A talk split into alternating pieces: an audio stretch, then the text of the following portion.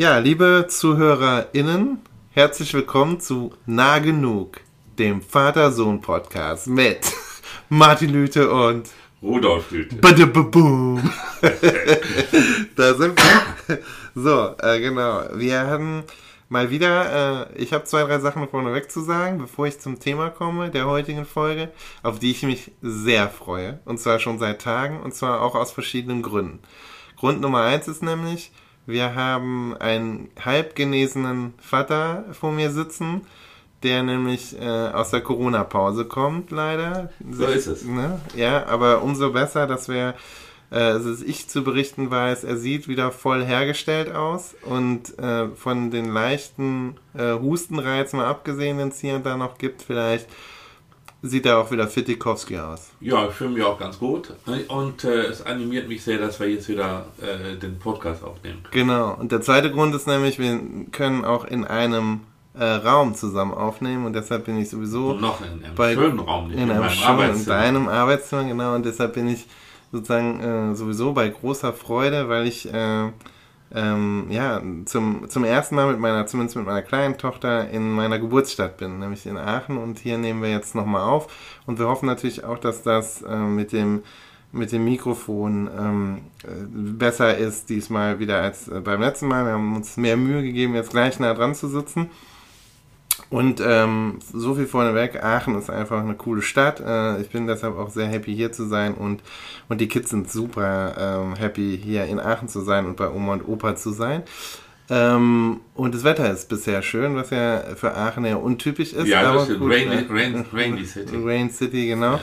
Ähm, äh, was mich auch noch sehr freudig stimmt, ist, ah ja, und dazu würde ich jetzt so sagen, ist das heutige Thema, was wir ganz bewusst irgendwie gewählt haben, als so eine Art, nicht jetzt Sommerlochsthema, das würde dem nicht gerecht werden, Nein. aber eher so eine Art, also eine Art Gegenpol zu der doch äh, sehr tristen Gesamtwetterlage ähm, und damit meine ich sozusagen die globale Ja.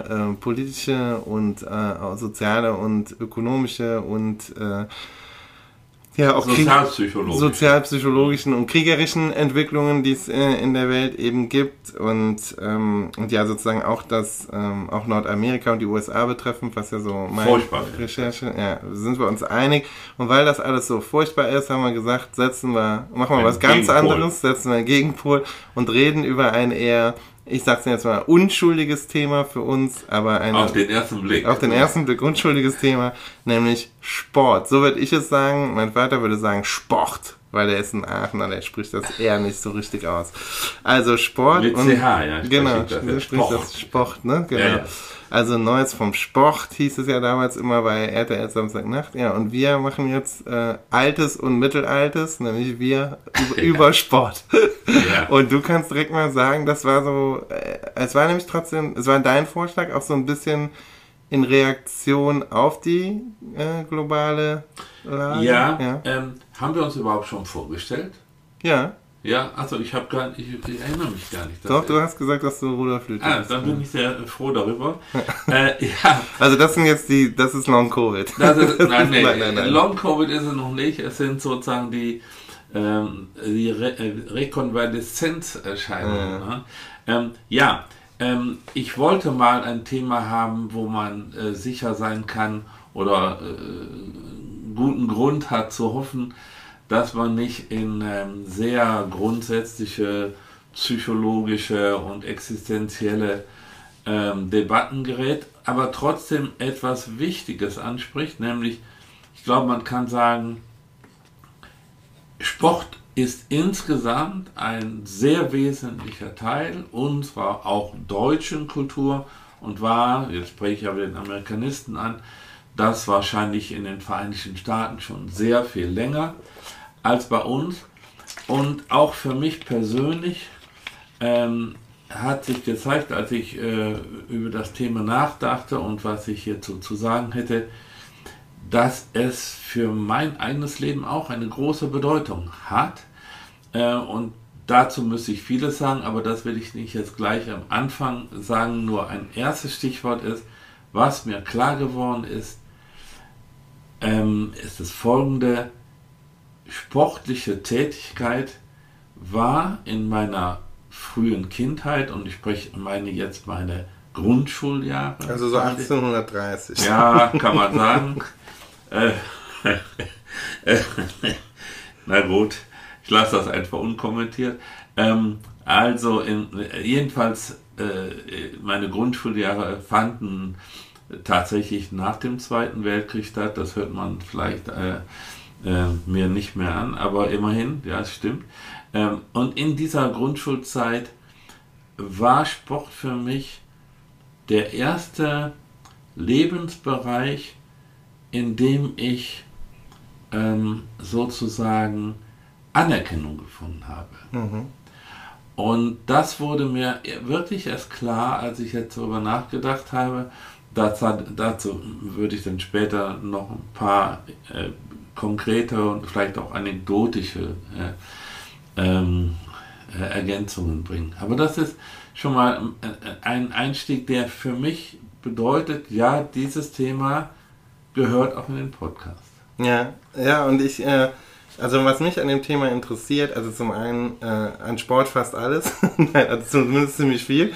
Und ähm, aber also ist für mich auf verschiedenen Ebenen interessant, wie das auch so oft ist. Also es gibt diese individuelle Ebene. Ähm, ähm, Sport hat in meinem Leben persönlich eine unglaublich wichtige Bedeutung gehabt. Also und es war, glaube ich, ganz ähnlich, wie das für dich war und also aber in Kindheit und Jugend ähm, und war halt für mich auch immer ähm, ein, ein sozusagen ein die Amis sagen Home away from home, aber gewisse Sportarten und die Routinen, die damit verbunden sind, bis hin zu den Orten, an denen sie stattfinden, also sprich die Turnhallen in und um Aachen, waren im Prinzip ähm, zur zweiten Heimat geworden und, ähm, und in meiner Freizeit war es äh, ein, ein Bolzplatz, den wir just heute noch besucht haben, an dem ich ähm, mit meinem sehr engen Freund, Shoutout an Lausaldo, ne, ähm, äh, wirklich, äh, also sozusagen die glorreichsten Stunden meiner, meiner Jugend verbracht habe und auch sozusagen die traurigsten Stunden dort verarbeitet habe und ähm, also so persönlich, da, da, da gibt unheimlich viel zu sagen, weiß nicht, ob das jetzt alles in diesen Podcast gehört.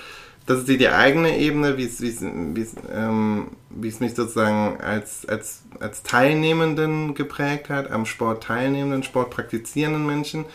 Ähm, und dann gibt es natürlich die Ebene äh, der kommunikativen Bedeutung von Sport. Ja. Also wie wir über das, das ist, und das ist auch so ein bisschen das, was man skeptisch sehen kann, weil das ja vor allen Dingen auch für so Männerbünde und so Stammtische eine große Rolle spielt, den samstäglichen Fußball-Bundesliga-Spieltag ähm, nochmal Revue passieren zu lassen, ne? weil man über die Gefühle nicht reden kann so, ähm, dass das also aber natürlich eine kommunikative äh, Bedeutung äh, einnimmt oder dass das, ich weiß noch, auch so so eine Art sozialen Kleber darstellt. Also 1990 als Deutschland Weltmeister, ja. Fußball-Weltmeister geworden ist, die Männermannschaft, ne? Ähm, was das also für ein Event war, eben auch übrigens hier genau in der Straße, in der wir das jetzt gerade aufnehmen ja. und so. Und ich denke mal, in vielen Nachbarschaften ähm, also, äh, sagt man nicht Vierteln, ne? in vielen Vierteln in, in Deutschland.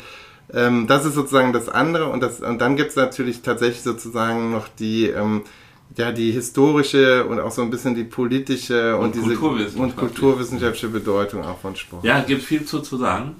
Äh, ich schlage vor, dass wir mit der persönlichen Ebene äh, anfangen. Okay. Äh, und äh, das mache ich jetzt relativ äh, kurz, indem ich Folgendes feststelle ich war ein sehr unscheinbares Kind und äh, äh, hatte auch eine Behinderung. Ich war nämlich ähm, ähm, schon als äh, Vorschulkind einäugig und musste eine Brille tragen ähm, und war sehr, sehr mickrig, also sehr unansehnlich äh, und fiel deshalb eigentlich nie angenehm auf. Mhm. Äh, ich war eines der äh, Lebewesen, die man übersieht. Und das äh, änderte sich, als ich anfing, Fußball zu spielen, also Bolzplatz äh, ähnlich. Also wir spielten auf Obstwiesen und in, genau. äh, und in, auf Äckern. Äh, und äh, da habe ich erstaunlicherweise äh, als Torwart mhm. Karriere gemacht. Die Katze. Bitte? Die Katze, sage ich. Gab's nicht? Ja, die Katze. Toni Turek oder was? Nee. Ja, kann sein. Das, ich kenne ja. den Ausdruck nicht. Also, okay. also jedenfalls, ähm, und das war aus zwei Gründen verwunderlich. Erstens, weil ich ja so ein mickriges Kerlchen war. Und zweitens, weil ich ja eine Brille trug. Mhm. Was übrigens bedeutete, dass meine arme Mutter dauernd äh, Brillen äh, kleben mussten, kleben mussten und ja. so. Das war also wirklich auch äh, sehr, sehr, sehr schwierig. Und dann ähm, äh, habe ich, äh, bin ich zum Gymnasium ge gegangen und hatte da auch eine schwere Anfangszeit, auch nicht viel Anerkennung bekommen. Äh, aber die, bei den ersten Bundesjugendspielen habe ich äh, die Leute verblüfft, als dieses dünne, spirrige Kerlchen 7,7 ähm, auf 50 Meter, auf 50 Meter äh, gelaufen ist Stark. und 4 Meter 35 weit gesprungen ist, war es wirklich. Ja, dafür war er allerdings der, der kleine Lüte, mhm. der kleine Rudi Lüte, äh, im Schlagball-Weitwurf äh, so schlecht, mhm. dass es doch nur zu einer Siegerurkunde gereicht hat. Aber das, also jetzt, wo ich darüber nachdenke, wird mir klar, das waren für mich wichtige erste ähm, Anerkennungen, die ich als Person bekommen habe. Und das hat mein äh, eine Art emotionale Grundlage für eine lebenslang bleibende, äh, mal stärkere, mal schwächere Liebe zu Sport ähm, äh, äh, erzeugt. Und äh, mehr kann man dazu später sagen. Äh, ich habe dann das Glück gehabt, eine Frau zu heiraten, die auch ja. sich sehr für Sport interessierte, sehr viel mehr als das in dieser Generation bei Frauen üblich war und die auch viel vom Fußball verstand und auch noch versteht. Ja, und dann zwei Söhne, die sehr, sehr äh, sportbegeistert waren und auch viel Sport getrieben haben. Und so ist in der Familie insgesamt Sport immer präsent mhm. gewesen. Ähm, das hat äh, bei mir zum ersten Mal, in den, äh, als wir, als die deutsche Fußballnationalmannschaft 1972, also war ja mhm. schon mal Weltmeister, nicht? war natürlich ein, genau in der Lebensphase, wo das äh, junge Erwachsene dann mhm. besonders genießen. 54 mhm. war ich zu jung, nicht? Äh, aber 90 war da war ich ja schon zu abgeklärt, mhm. aber 72 war das hochemotional, das muss ich schon sagen. Ja, so, das sind diese Dinge. Äh, dann habe ich äh, es hat einen, im Unterschied zu dir bei mir einen großen Einbruch gegeben. Ich habe sozusagen nur Schulsport aktiv gemacht. Mhm. Da war ich auch in den Klassen Fußballmannschaften. Da äh, in einer Position, die es jetzt schon lange nicht mehr gibt, nämlich ein Läufer. Mhm. Ähm, also Mittelfeld würde man heute vielleicht sagen. Ähm, und ähm, mit mit dem Beginn meines Studiums war für mich Sport aktiv äh, bedeutungslos geworden. Mhm. Ich bin dann über etliche Jahre eigentlich ein rein passiver Sportler gewesen. Mhm. Ja, spannend. Also es ist total spannend. Ja, bei mir ist es äh, persönlich natürlich ähm, ja, auch eine, aber es ist, vielleicht ähneln sich die Geschichten doch, denn bei mir ist es so, dass ich sehr früh, weil ich habe einen vier Jahre älteren Bruder und, äh, und hier in der Nachbarschaft äh, einen fünf Jahre älteren, ähm, ja, ein Idol gehabt, also ja, nicht nur einen, einen hochbegabten Fußballer hier in der Nachbarschaft gehabt, ähm, der dann auch immer so ein bisschen für, sowohl für meinen Bruder, der ein Jahr jünger war, aber als auch für mich so ein bisschen irgendwie äh, als äh, zumindest fußballerisches Vorbild auch fungiert hat und dann natürlich auch äh, vieles darüber hinaus, wenn der war fünf Jahre älter und cool und so.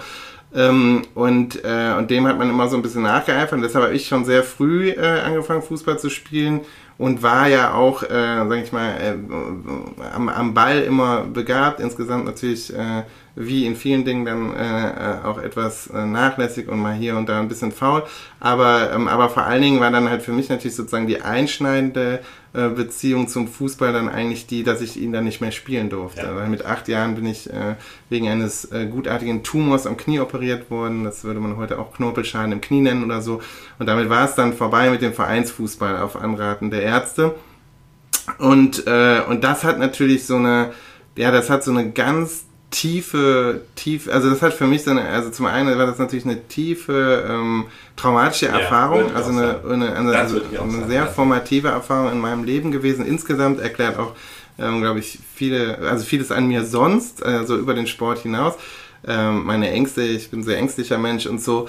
Ähm, kommen, glaube ich, auch aus der Zeit oder sind da zumindest nochmal deutlich verstärkt worden. Aber vor allen Dingen war das natürlich so mit acht Jahren das erste Mal, dass man so diesen Traum, den ja viele, glaube ich, äh, deutsche Vorstandsjungs halt, äh, Vorstandsjungs, nicht Vorstadt, Vorstadtsjungs träumen, vom eben selber mal Fußballprofi werden äh, oder so, das war dann relativ schnell ausgeträumt. Und äh, dann habe ich aber ähm, angefangen, sehr leidenschaftlich Tischtennis zu spielen, weil das eben ging, weil es kein Kampfsport war.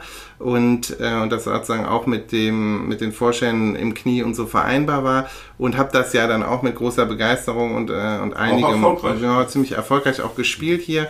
Und das war dann auch so ähnlich, das war dann auch so ein ständiger Herd, äh, ein ständiger Quell sozusagen für für Selbstbewusstsein, was bei mir eigentlich sonst ähm, nie sehr ausgeprägt war. Und deshalb ähm, ja, habe ich dem Sport, glaube ich, äh, Sport auch einiges zu verdanken, weil ich ähm, sonst noch, noch mehr noch Hermchen wäre, äh, wie die, wie die Aachener so schön sagen. Ja, auch Hermchen, äh, Genau, aber, aber in dem Sinne, genau, und, äh, und dann auch als Erwachsener wieder aktiv Fußball gespielt und so, aber das ist alles, ähm, also das gibt sozusagen dann noch eine, äh, ein, ein Happy End zu meiner, auch zu meiner fußballerischen Laufbahn.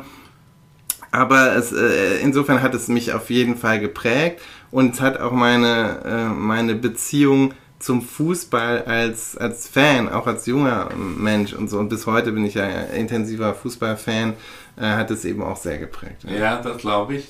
Ähm, ich hoffe, äh, das läuft alles hier äh, 1A. Ich kann das nämlich nicht sehen, wie die, hier die Kurven sind. Also, äh, jetzt kommt meine traurige, äh, der, der erste traurige Teil. Äh, ich habe dann in, äh, äh, in meinem vierten Lebensjahrzehnt mit äh, äh, den Männern unserer Nachbarschaft, die sehr intensiv äh, Kontakte kultiviert hat, äh, versucht Tennis zu lernen. und, und, und, da habe ich gemerkt,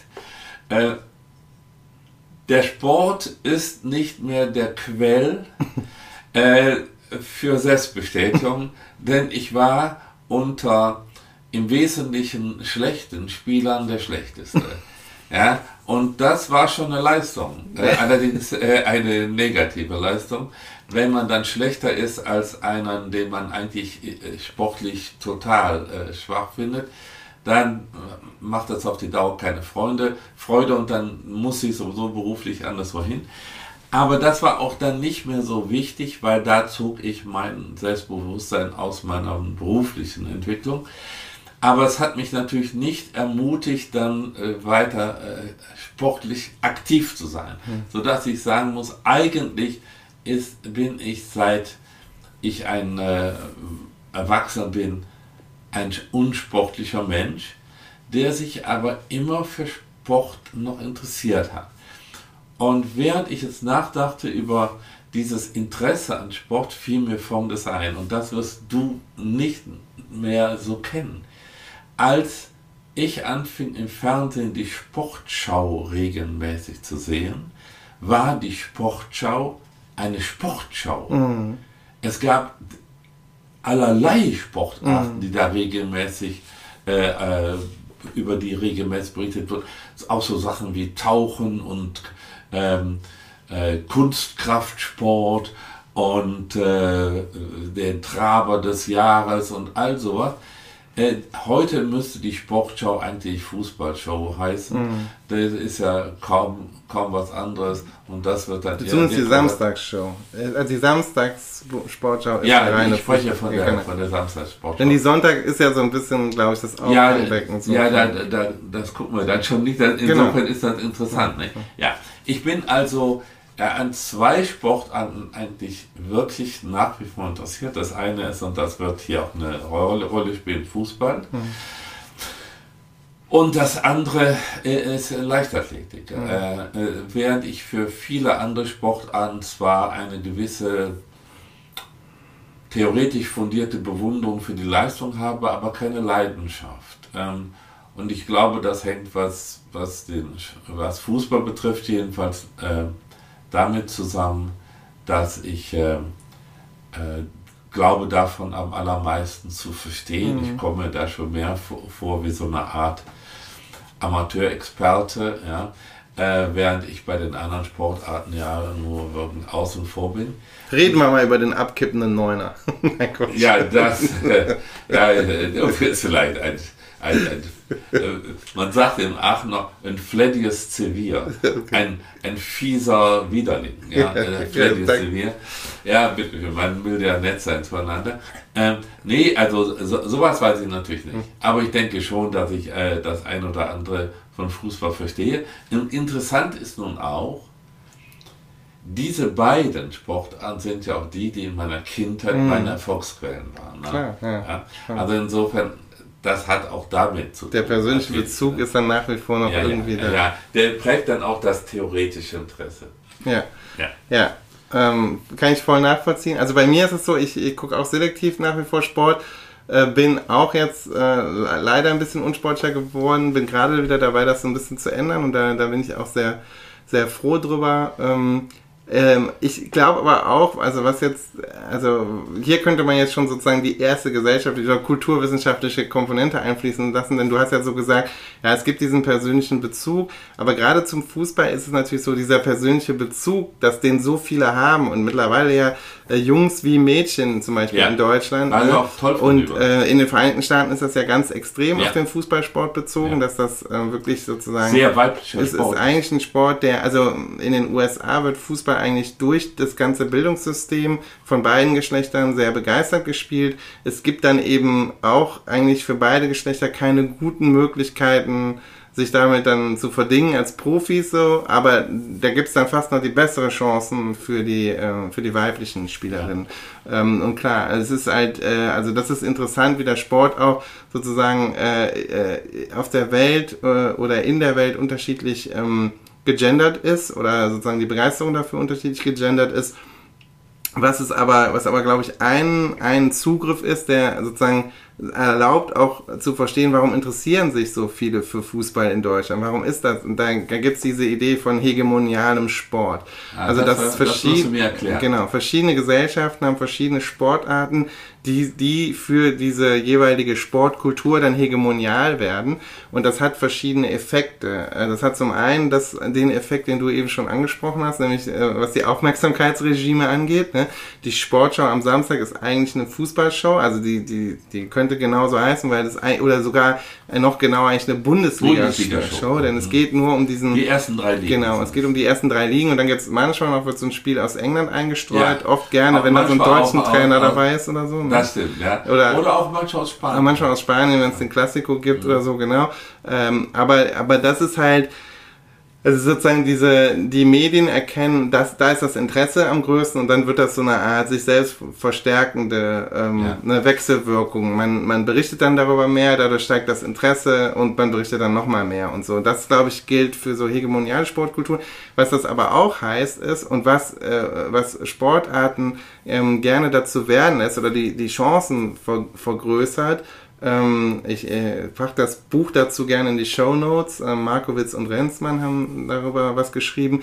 Ähm, ist halt, dass man, dass das dann gleichzeitig dazu führt, dass man das Gefühl hat, äh, auf ZuschauerInnenseite, dass man es mit den Besten der Besten zu tun hat. Ah, ja. Also für die miteinander konkurrierenden großen Fußballligen in Europa ist das natürlich wichtig, dass ähm, dieses, dieses, dieses Binnengefüge würde zum Beispiel auch erklären, warum die amerikanische Fußball-Profiliga der Männer nie funktioniert weil die Amerikaner eben wissen, egal was die Major League Soccer auch macht, hier spielen nicht die Besten der Besten, sondern das ist jetzt die Marke der englischen Premier League und die ja, wird ja. tatsächlich in den USA sehr viel geguckt. Ah. Und das ist ein Faktor dann für hegemoniale Sportkultur. Und hier können wir immer davon ausgehen, zum Beispiel, ähm, das ist eben schon, äh, sage ich mal, wenn es auch nicht die Besten der Besten sind, im europäischen Vergleich immer noch eine Top-Liga, eine der berühmten Top 4 oder 5 sind es ja immer, ne? Ja. Ähm, liegen. Und das ist wichtig. Und das erklärt zum Beispiel dann gleichermaßen auch, warum eine, sage ich mal, relativ weite deutsche Begeisterung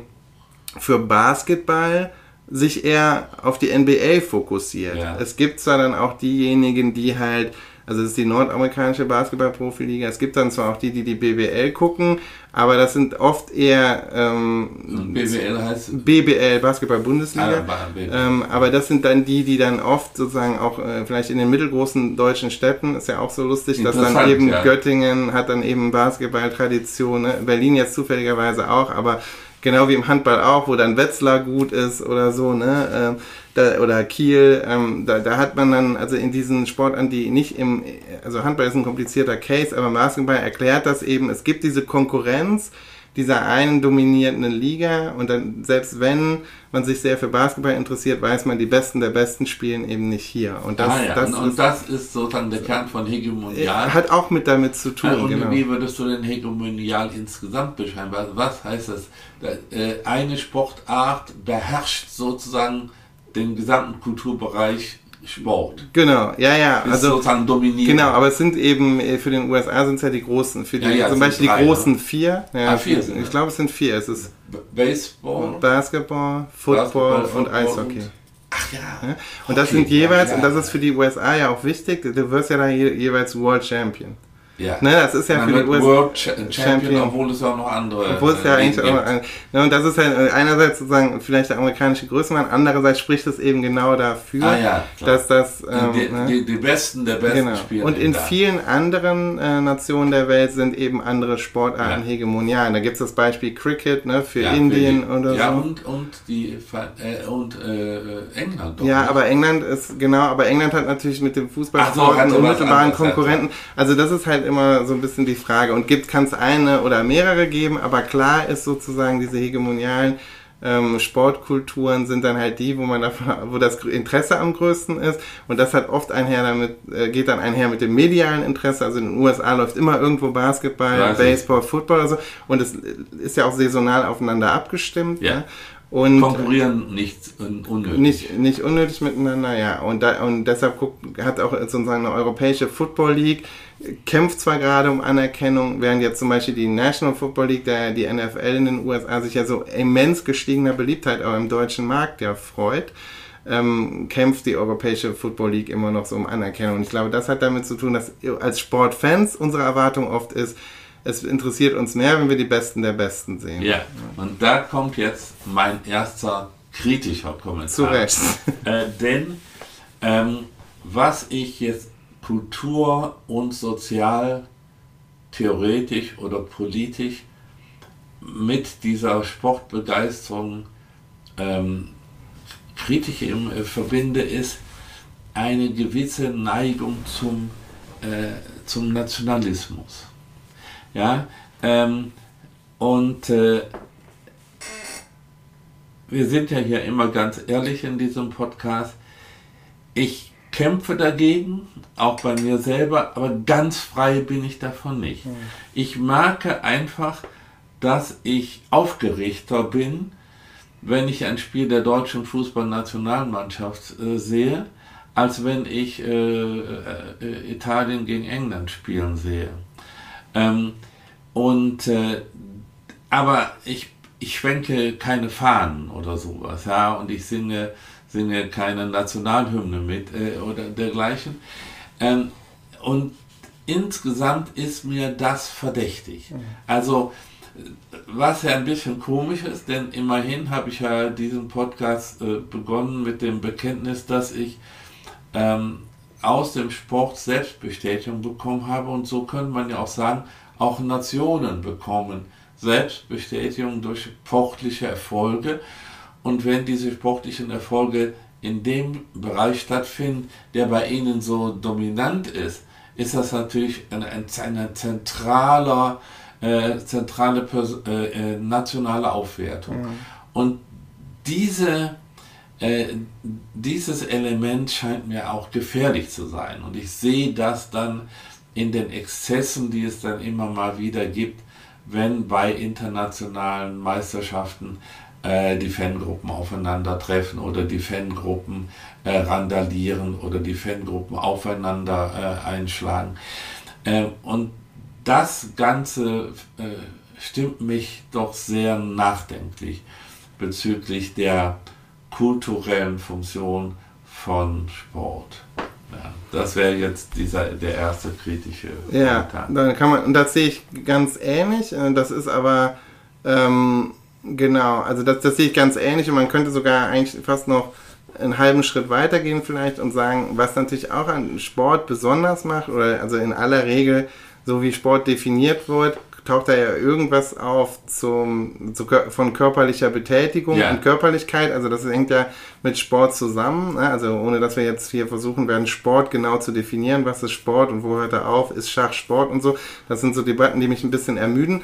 Aber, ähm, aber das, also in aller Regel, in den gängigsten, denke ich mal, Geht's auch um- Definition um geht es immer auch um Körperlichkeit. Körperlichkeit. Ja. Ähm, und da, das hat natürlich auch damit zu tun, dass sozusagen im Sport und in der Berichterstattung im Sport sich auch immer wieder so, so ein riesen Repositorium findet für so die Verbreitung und die Verstetigung von so äh, rassistischen äh, äh, Binnen Binsenweisheiten. Ne? Also das, das äh, mein liebstes Beispiel, und ich setze das jetzt hier in, ähm, in Anführungsstrichen, ist dann im Fußball zum Beispiel das Konzept des Südländers.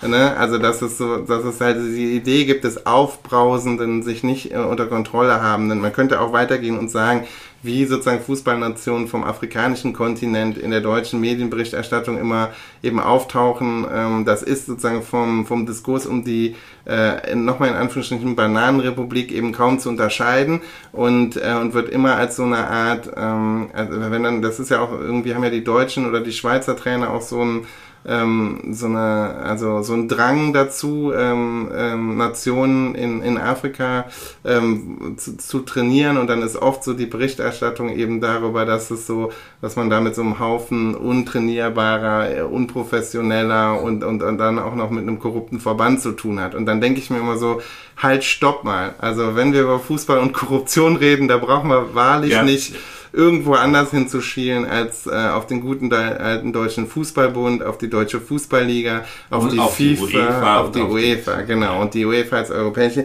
Und deshalb finde ich, ähm, äh, ist eben das ist auch so ein weiteres Ding. Also man könnte sagen, so eine Art äh, spätkoloniale Logik von Körperbildern ähm, schreibt sich ähm, schreibt sich dort ähm, also im Fußball in der Fußballberichterstattung kenne ich es jetzt am besten aber auch in anderen Bereichen natürlich ähm, einfach gerne fort Ja, also bin ich jetzt sehr glücklich über diese Wortmeldung von dir, denn ähm, ich habe mir bei, bei den wenigen Notizen, die ich mir für heute gemacht habe, unter anderem Neokolonialismus notiert. Und das gehört eigentlich nicht zu meinen Standardvokabeln. Dagegen in deinem Metier äh, ist das schon ein wichtiger äh, Begriff.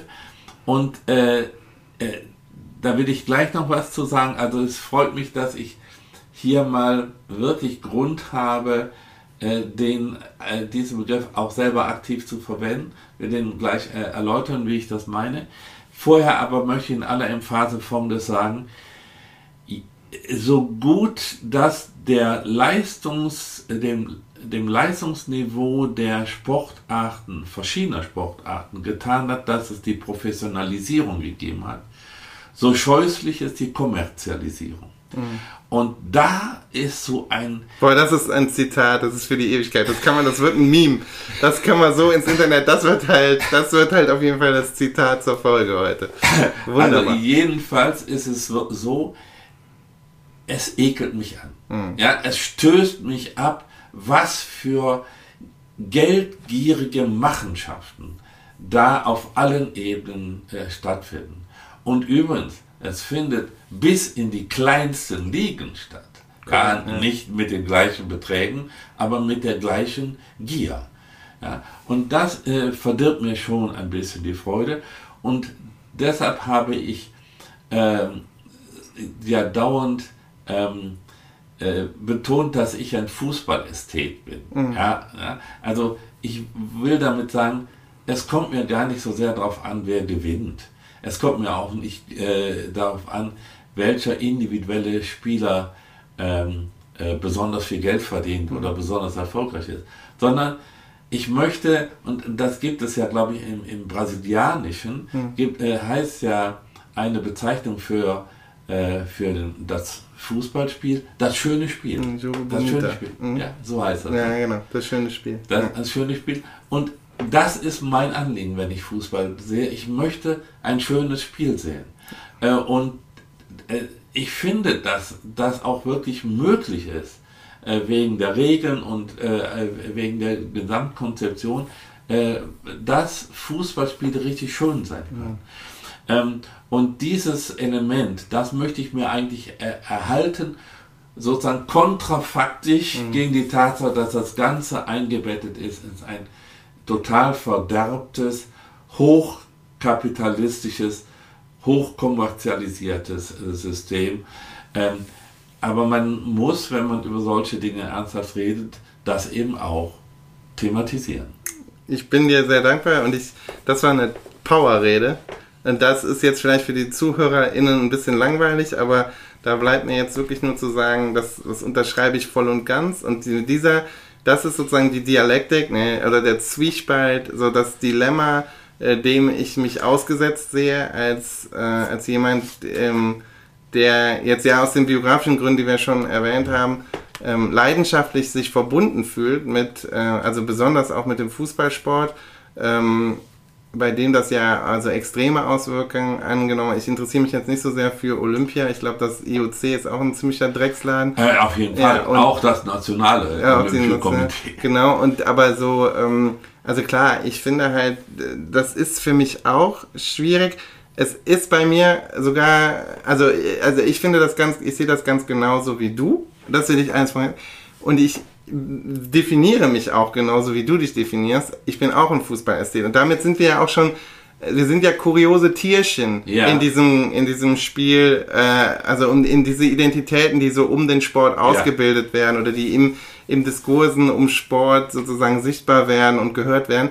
Und zwar in dem Sinne, dass es ja eigentlich, also diese Rede, die du jetzt, die ich super finde, die du gehalten hast, also die Schmährede gegen diese Kommerzialisierung des Fußballs, die kommt ja oft interessanterweise besonders aus den äh, Fanlagern, also ja. aus den Ultragruppen, die ja, sind teilweise auch äh, machismo-mäßig und chauvinistisch aggressiv und so, sind das aber auch bei, bei Gott nicht alle, gibt's auch in unterschiedlichen politischen Lagern. Ich will da jetzt gar nicht sozusagen pauschalisieren, das tun ja schon die Deutsche Fußballliga und so genug. Aber was halt für mich völlig klar ist, ist, da gehöre ich auch nicht dazu. Denn was ich auch so ein bisschen problematisch finde, ist, wenn so diese eine Erzählung nämlich die, oder diese, diese eine unkritische Praxis des, ähm, des immer fortschreitenden Konsums, hier Stichwort, und Konsumierung, Kommerzialisierung, Stichwort Gründung der Super League, so in, ja, ja, in, in so einem Schattenkabinett.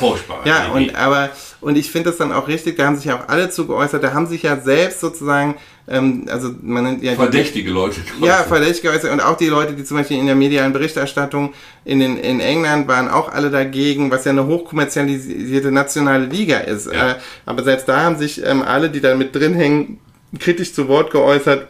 Also bis auf natürlich die Vereine, die da äh, involviert waren, die haben aber dann schnell zurückgezogen und so. Aber oft stilisieren sich meines Erachtens dann die Fanlager so ein bisschen als die Bewahrer und die Bewacher der eigentlichen Fußballkultur. Ja, da bin ich auch kritisch. Und da bin ich auch wiederum kritisch, ja, weil da, okay, da sind wir dann auch ein, weil da finde ich nämlich immer so, da stellt sich mir dann so, also ich habe das immer so gesehen, ähm, eigentlich, also was mich daran teilweise stört, ist, dass das Interesse am Fußball da auch oft sekundär ist. Also wenn man mit den Fans, mit so richtigen harten Fans, sich mal wirklich über Fußball unterhalten will und zum Beispiel über neue Aufstellungen, taktische Innovationen, Spielerwechsel, die wirklich Sinn machen würden und so, dann sind das oft Leute, die einfach nur hoch emotionalisiert ähm, mit dem Fußballsport verbunden sind, aber eigentlich nicht irgendwie inhaltlich äh, irgendwie oder äh, auf irgendeine Art und Weise kritisch zum Beispiel dem eigenen Verein gegenüber ja, ja. oder solche Sachen. Also da gibt's ne, auch eine unheimliche, ähm, finde ich, ähm, ja, Vermischung äh, von, ja, von, von, von, von für mich komischen, äh, mich argwöhnisch stimmenden Motivationslagen, warum man den Fußballsport so ja. feiert und so für sich reklamiert. Also die Fans, die das ja auch immer wieder tun. Ich meine jetzt gar nicht so die Stadionproteste gegen Kommerzialisierung, da bin ich auch immer voll dafür und dabei. Aber zum Beispiel Elf Freunde, dieses Fußballkulturmagazin, das finde ich halt teilweise, die, die, die hauen da schon auch ein ziemlich totes Pferd äh, immer nochmal noch mal, noch mal eine Nummer toter mit diesen Kommentaren darüber, die böse Kommerzialisierung. Ist halt langsam so, ja, ihr seid aber auch das Elf Freunde Magazin, verdient damit viel Geld. Ihr müsstet irgendwie auch ein Gefühl dafür haben, dass ihr da mit drin hängt, einerseits. Und andererseits natürlich werdet ihr auch nicht müde, euch immer so zu den wahren Bewahrern ja. des Fußballsports zu stilisieren. Das, also das ist halt irgendwie so, wer ist denn überhaupt der Fan? Wer ja. darf für die Fans reden und so? Da finde ich, da schließen sich unheimlich schwierige Debatten dran an. Ja, da habe ich nur was halt ganz Allgemeines dazu zu sagen. Ich kenne äh, verschiedene Leute, die sich äh, als Fans, und zwar nicht als Fußballfans, sondern als Fans bestimmter Mannschaften mhm. äh, verstehen. Und das habe ich nie nachvollziehen können. Ähm, und ich äh, habe da mal die Formulierung gewählt, ich habe überhaupt kein Talent zum Phantom. Mhm. Ich habe auch kein Talent ähm, äh, sozusagen Heldenverehrung für die Rolling Stones oder äh, nicht mal für die Beatles hatte ich Heldenverehrung äh, äh, kultiviert. Das ist mir ganz fremd, diese, diese, und, und mich macht schon das Wort nervös, ja. Mhm. Das wird ja abgeleitet von Fanatic. Mhm. Also, und man muss es nicht so ernst nehmen, aber fanatisch mhm. ist keine gute Eigenschaft. ja? Äh, und äh, ein bisschen Distanz, ja? ein bisschen analytischer äh, Zugang, auch zu Sachen, die man sehr liebt, finde ich wichtig. Und deshalb stehe ich diesem ganzen Fan ähm, äh, Selbstkultivierung, ja, was sind wir da? Wir bewahren, äh, wir bewahren äh, den eigentlichen Sport sehr kritisch gegenüber. Ich halte das für, eine, für eine, einen systematischen Selbstbetrug. Ähm, äh, und ich kann auch die Leute nur so schwer verstehen, die denken, ich und dieser Verein, wir sind praktisch eins. Ich habe ja. vor vielen, vielen Jahren mal als Schalke, glaube ich, wieder abgestiegen war oder mal kurz davor war. Wieder ja, da gibt es diese Bilder von diesen weinenden. Ja, da sagt doch einer, ja. Schalke ist mein Leben. Nee. Also so ein Satz erschüttert mich. Nee. Er, er, erschüttert mich. Ähm, da, äh, dass man sowas sagen kann. Wie arm muss ein Mensch sein, der so einen äh, Mythos braucht? Ja? Aber gut, äh, das ist noch was an. Autsch. Ja, ja, okay. Also ich glaube, genau, die Formulierung, also die, ich habe das ja auch, ich sehe das ja genauso wie du. Und ich glaube auch, die Gefahr besteht immer sozusagen, also das ist ja klar, warum dich das stört. Das Fanatische ist ja das Gegenteil vom Maßvollen. Das ist ja, ja klar, sowieso. Und vom Skeptischen. Und vom Skeptischen, genau. Und das andere ist natürlich so diese, man könnte das so etwas salopp, so eine Totalisierung nennen ja. von einer, also so, ne, also so dieses völlig, oder monomanisch ist ja auch so ein ja, Begriff. Auch, und das ist mir alles sich nur, nur noch für eine Sache interessiert. Und diese eine Sache noch nicht mal sozusagen der, der Sport an sich ist, sondern in dem Sport die eine Mannschaft und dieser eine Verein und sich dann symbiotisch, und es ist ja auch immer diese Rhetorik von, jetzt müssen wir aber mal ein Tor schießen. Ja, nee, ja. du machst hier gar nichts. Ja, weil du guckst hier gerade entweder vor der Glotze oder mit 70.000 anderen auf Im Stadion. Ne, elf äh, professionelle Athleten, die versuchen gegen andere elf professionelle äh, Athleten einen Ball im Tor unterzubringen. Also wo ist dieses Wir? Ja. Und die, aber, aber klar ist ja, also sozial ist ja, also soziologisch ist ja klar, was da passiert. Das sind halt diese, das sind halt diese, man nennt das ja teilweise Neo-Tribes oder so, so diese ja, ja. neuen Communities. Also das sind halt Gemeinschaften, die gebildet werden, jenseits von konventionelleren Ge Gemeinschaften, also zum Beispiel auch Früher waren das Gewerkschaften ja, oder ja. politische Verbände, kirchliche Verbände und so. Und die findet man eben jetzt im Stadion mit anderen Leuten, die blau-weiße gucken. Schalke kriegt es gerade ab, aber so ja, blau-weiße gucken. Auch, äh, schwarz oder schwarz-gelbe, wie hier, naja, wie hier und natürlich in Dortmund oder so. Aber genau, also das, äh, das ist ja klar, dass das sozusagen für manche Leute eine Heimat bringt. Deshalb würde ich auch nicht sagen, die Leute, für mich ist es nicht so, wie arm muss man sein. Ich glaube, es ist tatsächlich das war, eher, äh, ein bisschen ja, es wäre mir ein bisschen zu drastisch, aber ich würde eher so sagen, das sind natürlich Leute, bei denen man sich tatsächlich fragen muss, wo sind denn, wo ist denn sonst, wo sind denn andere Leidenschaften denn, ja, von dir? Wo oder, habt ihr denn sonst noch Oder Freunde oder Leben? ne, habt ihr eine ja. Familie, weil sind die nicht vielleicht auch dein Leben und so. Ne, aber klar, das, äh, das schließt sich ja unmittelbar an. Aber diese Kraft hat natürlich der Sport und ich glaube, das ist ja mit ein Grund, warum er sich so gut ja, kommerzialisieren lässt. Und deshalb ist er eigentlich für so einen, für so einen Kapitalismus wie unseren, der ja, glaube ich, ganz stark von so einer Steuerung von Affekten und so mittlerweile. Also, ist, also dieser, wir sind ja in so einem Dienstleistungskapitalismus, wo ja, wo ja viele Leistungen und vieles, was man so, also wir treffen ja nicht mehr wahrlich nicht nur rationale Kaufentscheidungen und so, Nein. ne, oder unsere Teilnahme. Ich schon mal gar nicht. Wir also sowieso nicht, aber, aber das ist, glaube ich, so mit ein Grund, warum sich das da zur Kommerzialisierung eignet, ist halt, weil da von Anfang an so viel Affekt im Spiel ist. Ja, das stimmt. Ja? Das stimmt. Äh, es ist, es ist ein affektiv besetztes Erlebnisfeld. Ähm, Ja, also ich entschuldige mich äh, für diese, diesen Ausraster eben. Ähm, äh, was, äh, wie, arm, wie arm äh, muss man sein? Ich meinte damit, wie, äh, damit eigentlich, äh, wie arm muss das Leben sein, mhm. das man führt, wenn man so einen Satz sagen kann, wie Schalke oder meinetwegen Borussia Dortmund oder sogar der erste FC Köln, ist mein Leben. Ähm, also, da halte ich streng dran fest. Ich finde das verdächtig, äh, wenn man äh, für so etwas eine existenzielle Leidenschaft mhm. entwickelt. Also eine Leidenschaft, die sozusagen die ganze Existenz durchtränkt. Äh, das finde ich äh, weist darauf hin, dass das Leben insgesamt nicht gut aufgebaut ist. Will aber noch etwas, äh, äh, ähm, ähm, ein Versprechen einlösen, dass ich erläutern will, warum ich in diesem Podcast äh, das Wort Neokolonialismus verwenden möchte. Äh, ich finde, dass die Art und Weise, wie in den letzten Jahrzehnten große Sportereignisse vergeben werden und wie sie vorbereitet werden, eigentlich sozusagen äh, die Wiedereinführung von Sklaverei ähm, äh, sozusagen befördert. Mhm.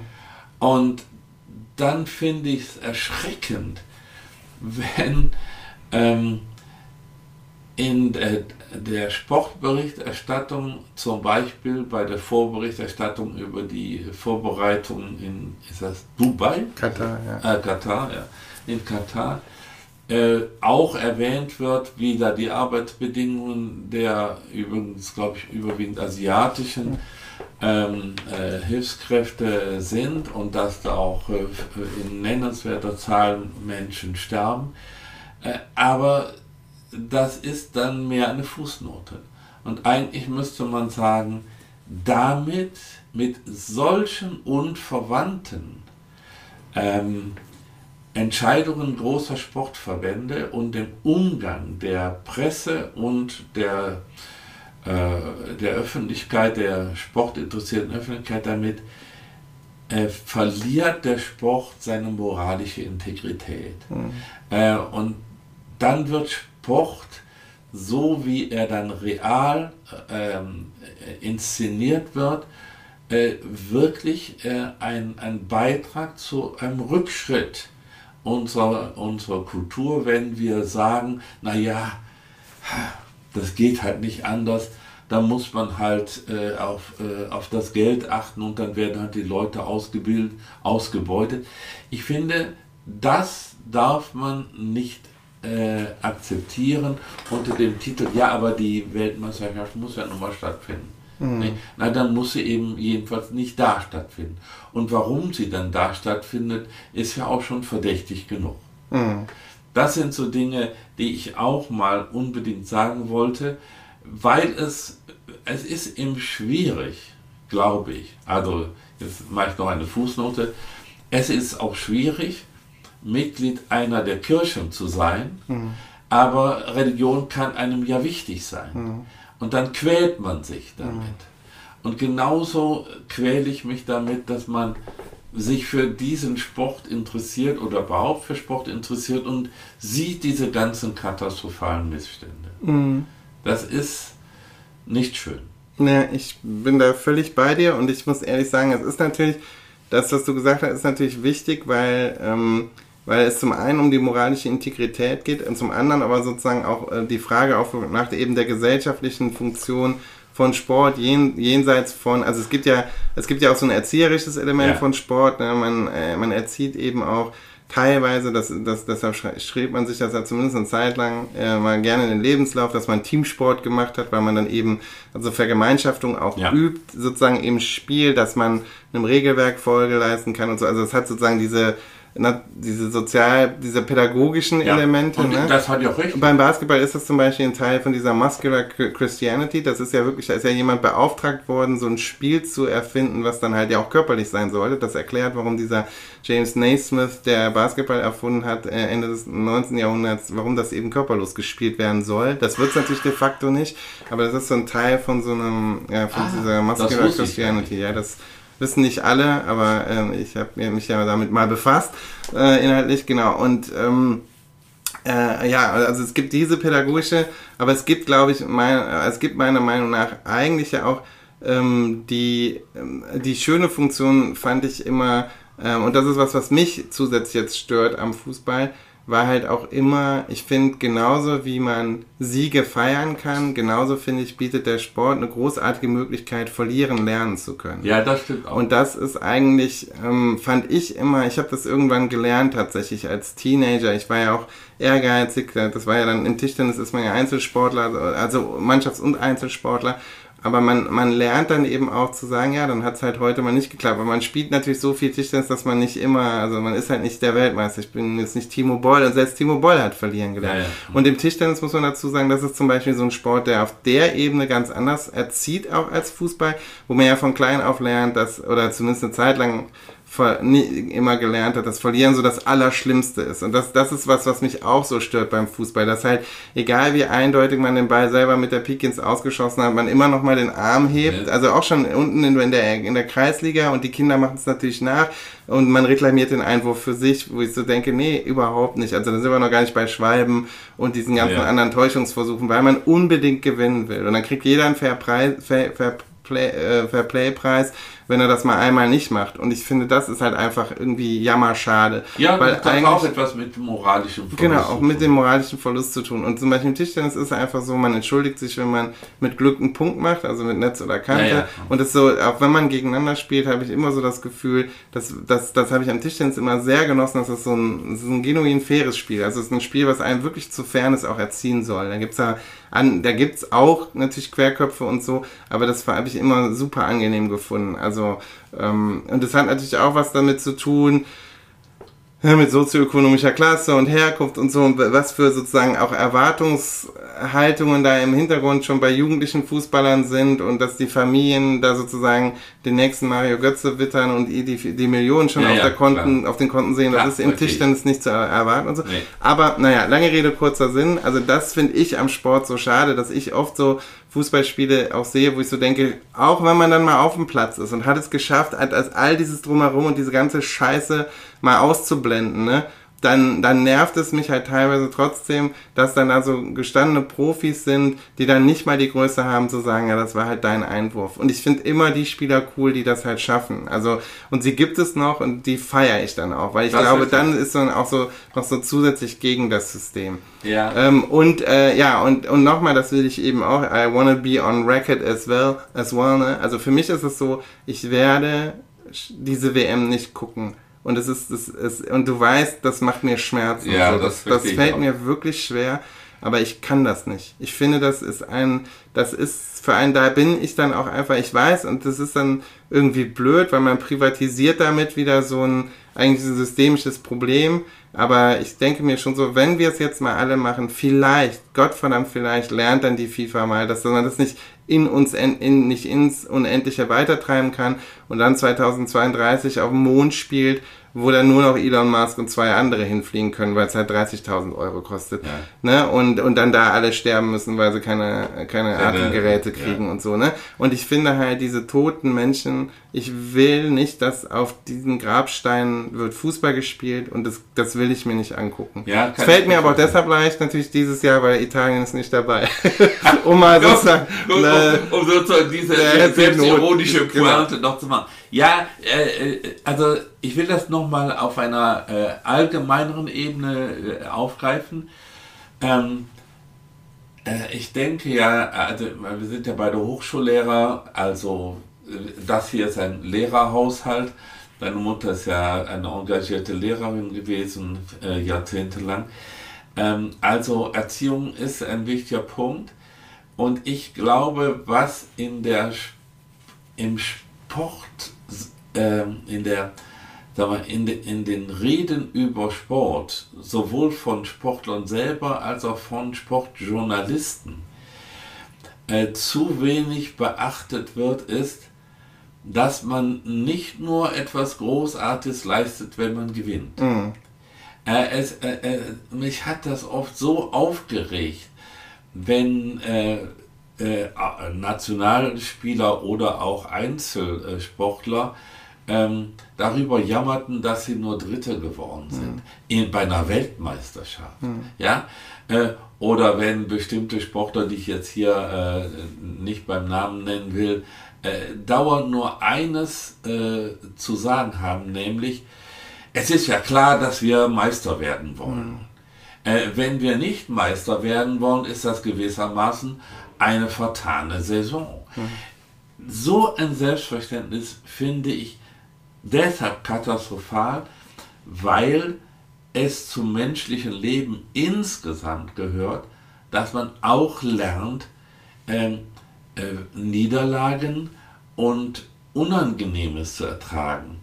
Und das führt dann zu so, so, so einer Kultivierung ähm, des, des Erfolgs, die maßlos ist. Ne? Mhm. Ein Erfolg ist es schon, wenn man in der Bundesliga überhaupt unterkommt, mhm. Fußball-Bundesliga überhaupt unterkommt, als Individuum und auch als Mannschaft. Mhm. Da muss man nicht jedes Jahr Meister werden, um sich zu sagen, wir sind am richtigen Platz. Nein, man ist dann am richtigen Platz, wenn man guten Fußball spielt. Ja, olympisches Motto. Dabei sein ist halt alles. Ja, aber, aber das, das soll man das, ernst Das soll man wirklich ernst nehmen, das sehe ich genauso. Das soll man ernst nehmen. Es geht nicht nur darum, sich Medaillen ja. umzuhängen. Und in über auch, ja, das ist auch so etwas, was ich nicht weißt du, dieses Hochziehen von Flaggen und Absingen von Nationalhymnen äh, bei Olympischen Spielen finde ich auch nicht mehr zeitgemäß.